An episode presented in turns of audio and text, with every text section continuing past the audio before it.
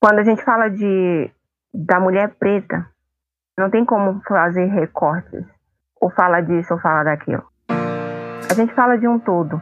A gente fala do cabelo, a gente fala do corpo, a gente fala da solidão e da solitude de uma mulher preta.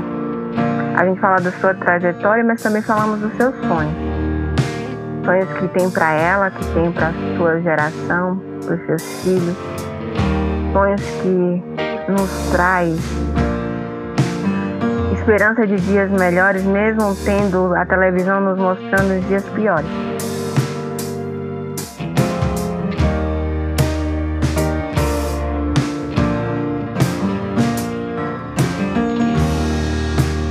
Queria, ah, como seria bom se todos os acadêmicos tivessem a experiência, o conhecimento prático de uma mulher preta.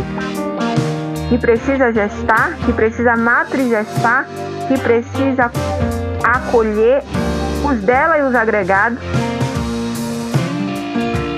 que precisa dar conta da casa, do trabalho,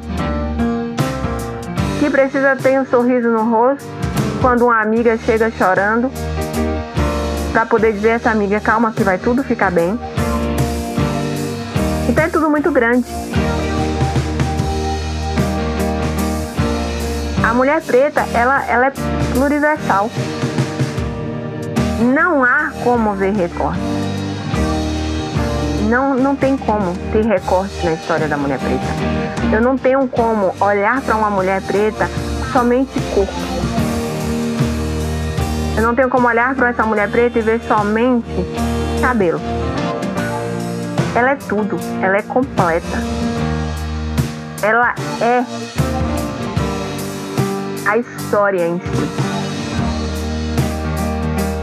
Porque tudo vem dela. Tudo vem dela. A criação dos filhos dos brancos vem dela. Tem uma frase que eu gosto muito que diz assim: o futuro ele é ancestral. E eu super concordo. Porque o futuro vem de mulheres pretas sempre virá de mulheres pretas. Porque se você pega a história do Brasil que não foi contada, você vai ver que a estrela principal lá, principalmente quando a gente fala na economia, ela vem da mulher preta. Que sustentou esse país por muito tempo.